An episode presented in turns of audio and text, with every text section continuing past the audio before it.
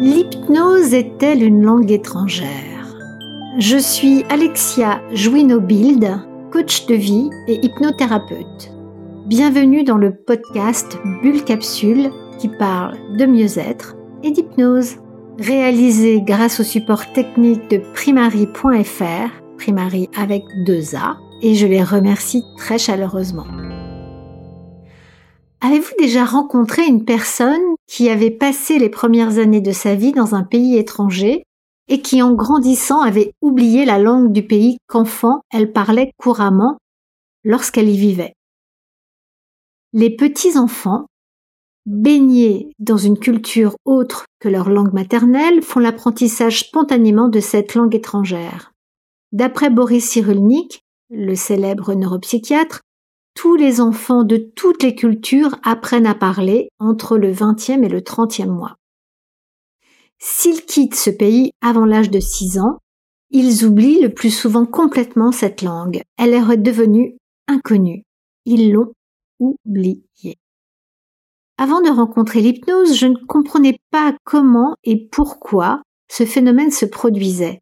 Comment pouvait-on oublier une langue puisqu'on n'oublie pas comment faire du vélo. C'est même un vieil adage populaire. T'inquiète pas, c'est comme le vélo, ça s'oublie pas.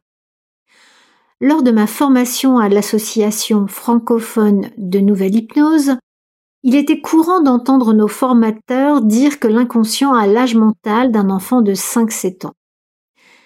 Et mettons une hypothèse, que les apprentissages faits avant l'âge de raison soient régis par l'inconscient, et qu'ils passent au niveau conscient si leur pratique perdure après cet âge.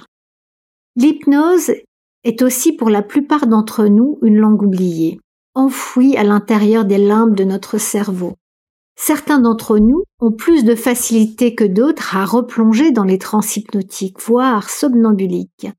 Ces personnes sont plus suggestibles, il y a à peu près 30% de la population qui aurait cette facilité à laisser son inconscient émerger à la surface et prendre le lead sur son conscient.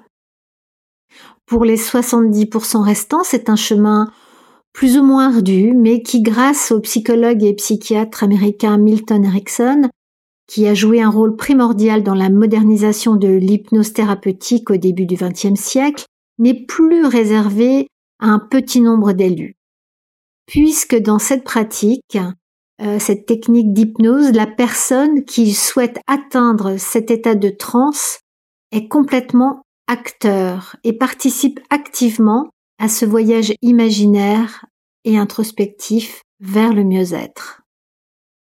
Alors oui, l'hypnose est une langue étrangère et même parfois une langue étrange. Et pourtant, elle est là, en vous. Je vais compter de 1 à 10. Non, je plaisante. À bientôt pour une nouvelle bulle capsule.